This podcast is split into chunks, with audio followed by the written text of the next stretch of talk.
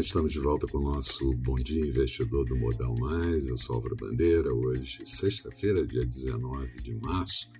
E ontem foi um dia ruim para os mercados de risco em todo o mundo por conta da oscilação forte e elevação da taxa de juros dos treasuries americanos e também pela derrocada do petróleo no mercado internacional, o WTI perdendo mais de 8% na sessão de ontem. A Bovespa encerrou com queda de 1,47%, índice em 114.835 pontos. Dólar também queda por aqui de 0,30, moeda cotada a R$ 5,57 e queda da bolsa Nasdaq americana de 3,02%. Hoje o dia começando mais a menos para os mercados que já tinham capturado perdas na sessão de ontem, não é o caso das bolsas da Ásia, que fecharam o dia em alta, e a Europa também trabalhando no campo negativo nesse início de manhã. Os futuros do mercado americano com valorização, mas pode aumentar por aqui a nossa Bovespa retornando aos 115 mil pontos que havia perdido ontem. Ontem, depois de pregão encerrado, tivemos duas notícias que mexem com o mercado a saída de André Brandão da presidência do Banco do Brasil e a morte do ex-aliado de Bolsonaro, Major Olímpio, por Covid e sem referência pelo presidente na sua live de ontem. No exterior, reunião entre os Estados Unidos e a China, diria que começou mal por conta de visões diferentes e também acusação mútua entre os dois países.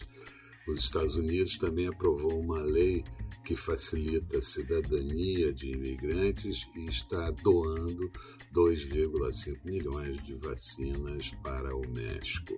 Biden também disse que enviou uma carta propondo parcerias com o Brasil. A Austrália anunciou vendas no varejo em queda de 1,1% no mês de fevereiro e na Alemanha tivemos a inflação medida pelos preços no atacado, o PPI de fevereiro, em alta de 0,7%, na comparação anual, uma alta de 1,9%. Aqui, o Congresso fala que o governo precisa tomar mais ações sobre o Covid-19, principalmente o Ministério da Saúde, e maior integração entre os poderes. O Congresso também quer voltar com uma operação de um novo refis e a repatriação de recursos no exterior com isenção de multas. O Banco Central faz hoje leilão de linha de dólar de 2,2 bilhões de dólares, mais a de rolagem. E o Bolsonaro disse na sua live de ontem que o lockdown proposto por prefeitos e governadores é medida ditatorial.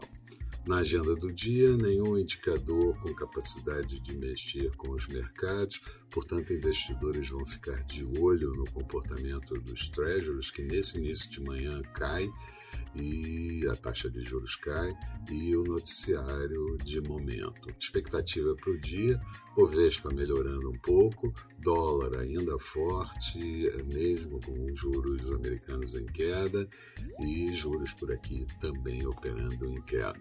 Falando de mercados, Bolsa de Londres tinha queda de 0,38% agora há pouco, Paris com queda de 0,54% e Frankfurt caindo 0,37%. Petróleo WTI já esteve mais alto, mas ainda mantém uma alta de 1,15% em Nova York.